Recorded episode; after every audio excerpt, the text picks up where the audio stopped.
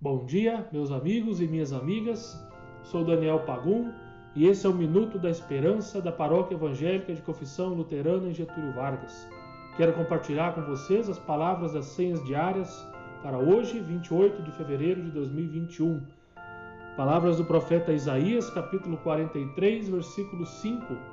Não tenha medo, pois eu estou com você.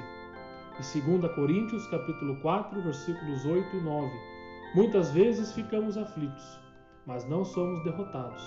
Algumas vezes ficamos em dúvida, mas nunca ficamos desesperados.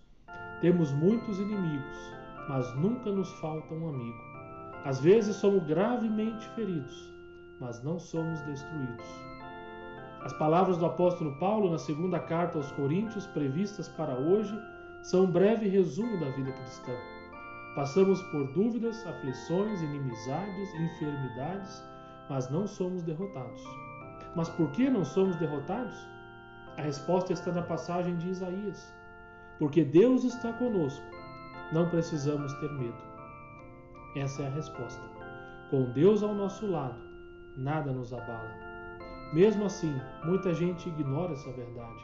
Procura refúgio naquilo que o mundo oferece e que na maioria das vezes causa dor e sofrimento. Muita gente procura refúgio no dinheiro, nos bens materiais, no trabalho desenfreado, nas bebedeiras desenfreadas.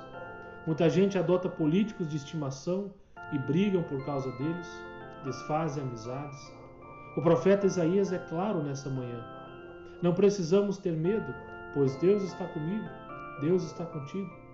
Ele é o nosso refúgio e fortaleza ele é quem nos protege de todo mal e perigo. As palavras bíblicas para esta manhã, no entanto, não dizem que estamos imunes ao sofrimento, como quem toma uma vacina. Vamos passar por dúvidas, aflições e tantas outras situações de sofrimento. O decisivo aqui é que não estamos desamparados, não estamos mais sozinhos. Nós temos um defensor e protetor. Entreguemos a nossa vida inteiramente nas mãos de Deus. Que assim seja. Amém. Convido nesse momento para você fazer uma oração individual e silenciosa. Inclua nessa oração tudo aquilo que você quer pedir e agradecer a Deus. Tenha um abençoado dia.